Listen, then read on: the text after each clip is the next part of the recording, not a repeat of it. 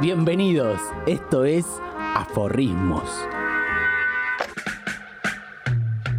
Un podcast sobre vínculos en la era digital. Hola, mi nombre es Iván Chausowski, soy un intento, soy psicólogo, músico, humorista, rufián y a veces todo eso junto. Soy hombre, medio de parado, me gusta el mate, pero me hace ir mucho al baño. Quiero hablar, pero no de cualquier cosa, sino de lo que me causa intriga y por ende, movimiento. En el episodio de hoy, el desamor, amor, amor. Vi llantos desconsoladores por desamor. ¿Qué será lo que perdemos que es tan doloroso? Algo que no nos pertenece. Cuando usamos el pronombre posesivo mi para designar a otra persona, el pronombre se invierte. Vos sos de esa persona, ya no te perteneces. Soy tuyo, con mi mayor convicción, soy tuyo. Si querés conocer a alguien, termina un vínculo con esa persona. Aforrismo. Aforrismo. Esta frase es engañosa. A mí me engaña. Porque antes yo lo pensaba como una forma de conocer al otro, ¿no? Con quien cortás. Pero en realidad es otra forma de entrar en el espejo. La separación es otra forma de conocer al otro, pero también a uno mismo. Ciertos procesos amorosos son una gran oportunidad para analizarse. Bueno, desde ya gracias por participar. Eh, la pregunta es esta, ¿qué te dirías vos hoy, de, de- de hoy mismo, a tu voz del pasado cuando alguna vez estuvo sufriendo, hecho pelota, en una pena de amor, todo destrozado? ¿Qué consejo te darías? ¿Qué, qué te dirías vos a vos mismo como ayuda para ese momento tan doloroso? Muchas gracias. Hola Iván, este, bueno, me diría que siempre te pasa lo mismo, siempre terminás con una chica que te gusta y estás destrozado y siempre es una historia que se repitió, por lo cual el problema evidentemente a esta altura de la vida eh, me puedo decir que no es la chica en cuestión, sino que son Elegir una persona entre tantas no puede ser más que un acto loco. Pero hay locuras lindas y locuras de mierda. La locura puede ser una elección, a veces la más lógica. Otras es solo destrucción y hacerte mal. Quizás elegiste a alguien y ahora es momento de deselegirle. Enganchados a desear la atención de un otro, desesperamos. Poniendo el foco en la vida del otro, poco podrás cuidar de tus cosas. A sentir no te enseña a nadie más que la vida. Se aprende a fuerza de golpes y porrazos. Al momento de desarmar un vínculo, es prudente que recuerdes tus gustos, las cosas que te hacen bien. Acordate del principito. El tiempo que dedicas a tu rosa es lo que lo hace importante. ¿Cuánto tiempo dedicaste a tu risa desde que te rompieron el corazón?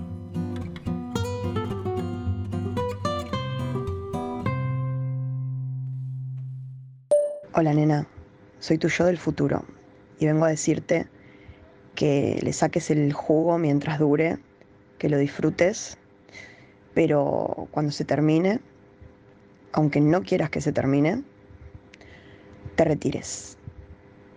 Porque sufrir, vas a sufrir igual, pero con dignidad. Dignidad.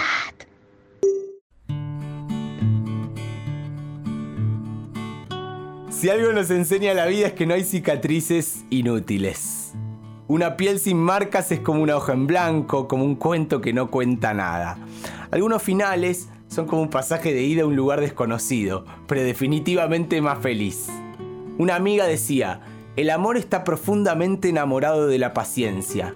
Y hoy pienso, y el desamor lo hace tóxicamente de la ansiedad. Para los desdichados, solo un consejo. Paciencia, va a pasar.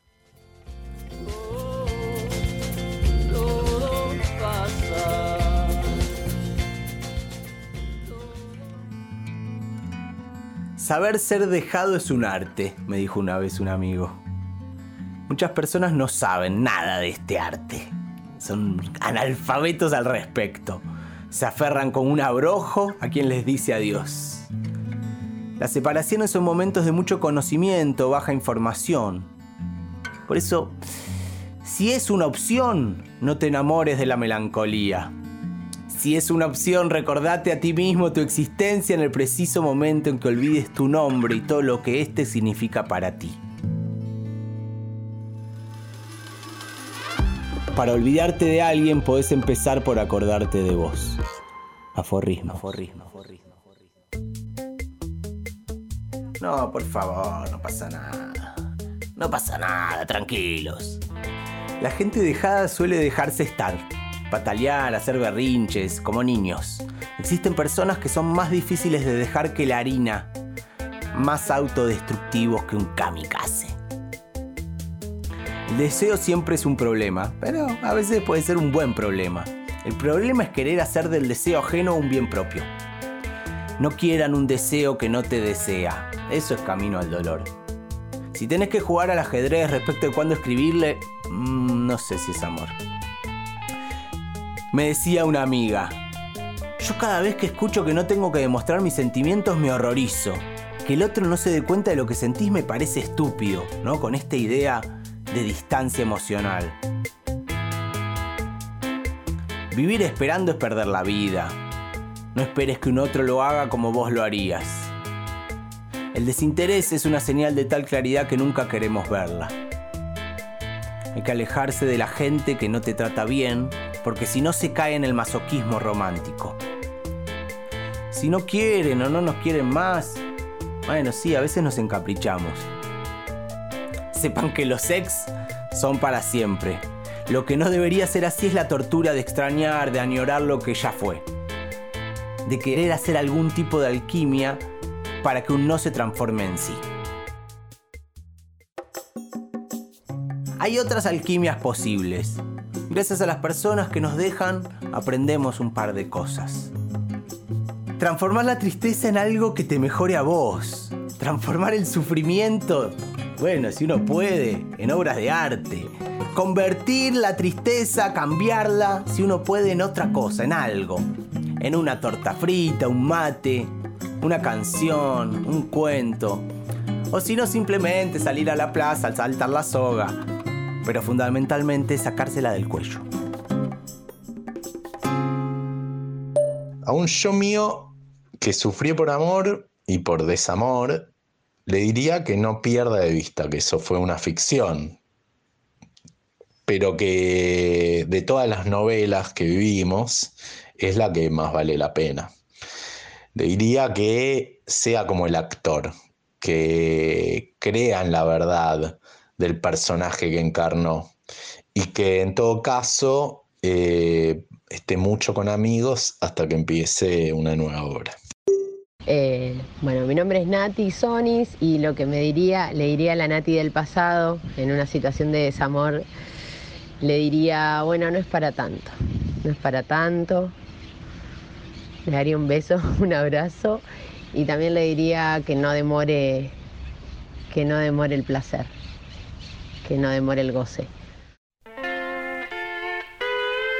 Recuerdo qué le contestaba mi abuela cuando ella me preguntaba cuánto la quería. Yo le decía, hasta el cielo, abuelita. Por lejos que sea, el amor tiene límites. El amor precisa medidas porque amar sin medida no es amar, con esto no quiero otorgar concesiones a la cobardía, pero prefiero evitar excesos innecesarios. El amor ya de por sí es torpe y exagerado. Sería prudente poder ubicarse en el corazón del otro para no dar lo que no nos han pedido.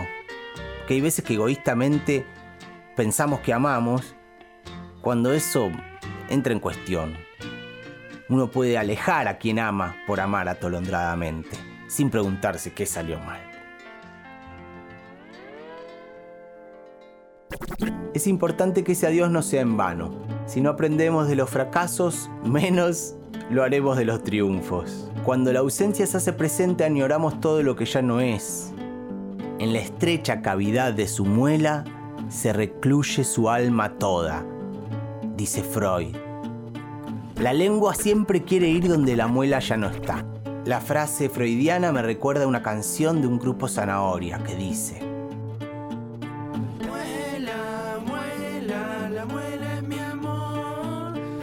Muela, la muela es mi amor.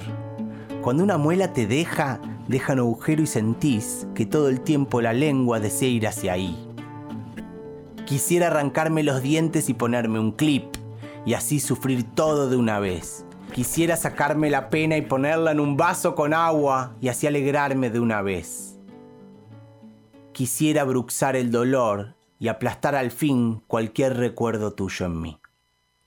Nobody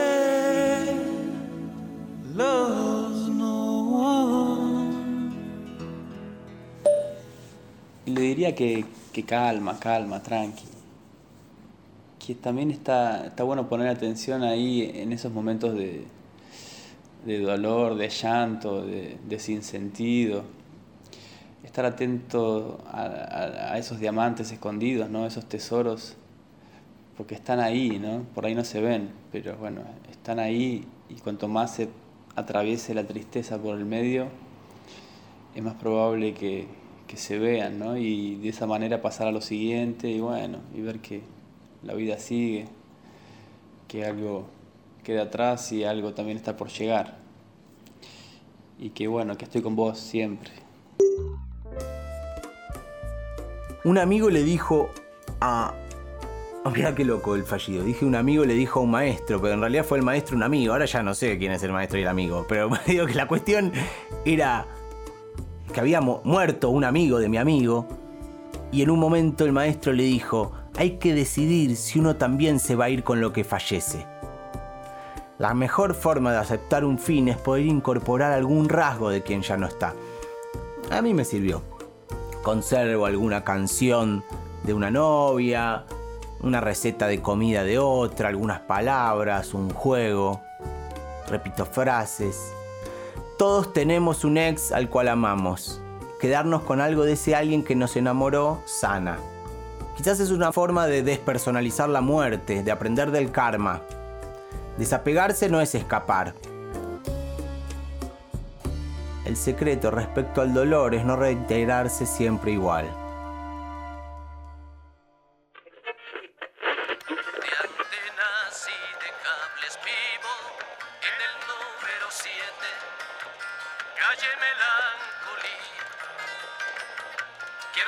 Tranvía.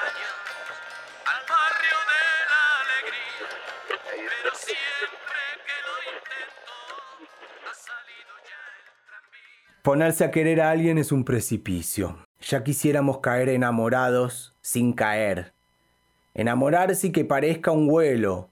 To fall in love without the fall. ¡Basta, Iván! ¡Basta! ¿Cuál es la finalidad de seguir hablando sobre el amor y sus derivados? ¿Para qué? Para prevenir la autoflagelación amorosa. Lo que más me impresiona es la potencia mortificante que tienen las penas de amor. Esa oposición entre la algarabía idiotizante del amor y la muerte de la voluntad en el enamoramiento hacen de este tema algo muy delicado para la salud mental. La falla en cuanto a los vínculos es estructural. La raíz etimológica de la palabra vínculo es atadura. Autorrealizarse a través de otra persona, decía Simón de Beauvoir. De Beauvoir, ¿cómo se dice, che?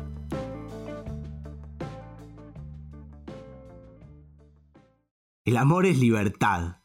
No hay recetas para el amor, no existen garantías. Se puede vivir sin amar, pero no se puede amar sin vivir. Aforrismos.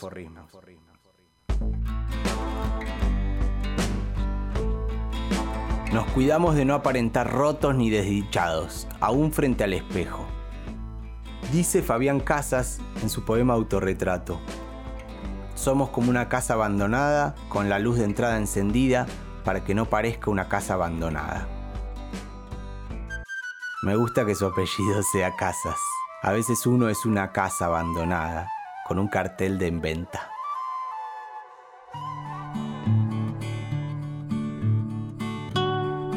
La angustia no engaña y es motor de cambios importantes. Lo bueno de estar mal es estar conectado a lo, con lo que te pasa, a diferencia de los estados maniáticos en los que uno no registra nada. Los neuróticos solemos hacer necesario el amor o insistimos en cosas que ya no van, que no funcionan. Nacimos enamorados del amor y amantes del desencuentro, del desamor. Allá. Se me metió una expectativa en el ojo. Viste que también funciona así esto. Lo perfecto del desamor es que viene a contarnos eso que no sabíamos sobre nosotros mismos, algo de lo cual nunca quisiéramos saber nada, lo que no esperamos ni queríamos que llegue. Es dolorosamente cierto que los dolores actuales se reditan en antiguos dolores. Siempre se aprende algo viejo.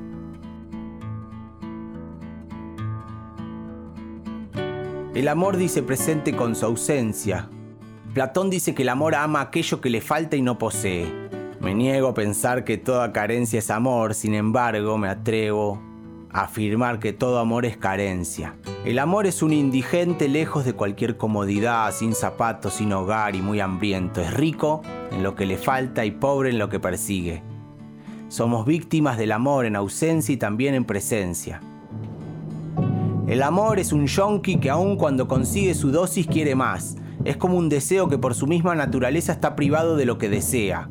Es una puta mierda, es una patada en los huevos, un dolor de ovarios. Es una carencia a la cual la plenitud le está vedada. Los seres humanos rara vez morimos de amor. Nos aburrimos antes. Si tenés miedo de perder a alguien, es que ya te o lo perdiste. Aforrismo, aforrismo. Hace muy poco me di cuenta, por, por, una cuestión mía personal que estoy viviendo en este momento, que el, el amor y el desamor ocupan gran parte de mi- las horas de mis días y en retrospectiva han ocupado gran parte de las horas de toda mi vida. Y no encuentro una emoción más entretenida para reemplazarla, por ende no sé si la quiero erradicar. Justo hace poco, yo escribo canciones y hace poco escribí un vals autoconfesando y se llama Quiero sufrir por amor a donde reconozco que esa- eso- ese sentimiento es parte de lo que, de lo que soy. Así que si fuera a mí misma y no a una persona muy extrema, ¿no? Si fuera a mí misma me diría, bueno, yo, llora un día, llora dos, llora tres, hundite y después abrí la mirada porque el mundo es grande y hay muchas historias que te pueden estar esperando. Existen locos que aman el amor más que a su propia vida, veneran la ausencia ajena por sobre la propia presencia. El amor siempre podría ausentarse, ¿no? Siempre mira al futuro. Lo escuchaba el otro día a Dolina, decía, si me van a abandonar prefiero que sea alguien muy malo, ya que pronto va a dejar de dolerme. Si es muy malo, me doy rápidamente cuenta que ahí no hay nada para añorar, para desear. El principal problema del desenamorade es aferrarse al dolor, rechazar el olvido. El desenamorado quiere perseverar, no quiere sacarse ese amor. Existe una total negativa al olvido. Si le darían a elegir entre el olvido y el sufrimiento, elige el sufrimiento. Como si fuera un acto noble, bondadoso, ¿no? Que la gente le va a decir, oh, mirá, se sacrificó. No busque nunca abrazos en la gente que no lo quiere. No es un gran plan.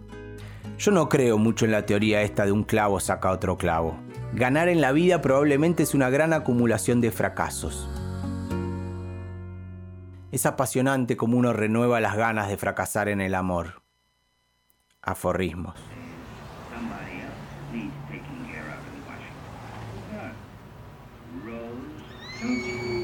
Dice Macedonio que el precio que uno paga por los grandes placeres no es otra cosa que una colección de grandes dolores. No porque el mundo esté hecho de un modo simétrico, sino que para tener el cuero sensible al gran placer, hay que tenerlo sensible para el gran dolor. Got a little black book with my poems in. Got a bag, a toothbrush, and a comb in. When I'm a good dog, they sometimes you throw me a bone. Si tuviese que decirme algo a mi yo del futuro al respecto de qué consejo me puede servir para pasar una pena de amor, en principio me diría que estoy vivo, que sobreviví, o sea, que la vas a pasar, que no fue tan grave, que de alguna manera ahí hubo alimento para seguir. No la tengo pensada, ¿eh? esto es un podcast, pero igualmente yo me mando a, a la improvisación y me parece que con el amor también hay que hacerlo, ¿no? Digo, no, uno no puede estar advertido de lo que va a pasar. Entonces, le diría, me diría a mí mismo como el doc a Martin McFly, no quiero saber nada del futuro.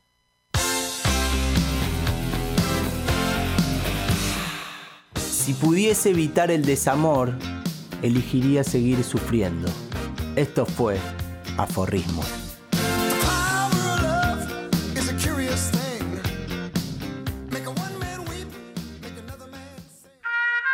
Este podcast fue posible gracias al trabajo de Candela Incuti en producción, Julián Gondel en edición, Naila Lamberto y Máximo Román en operación y a los estudios de Radio Colmena.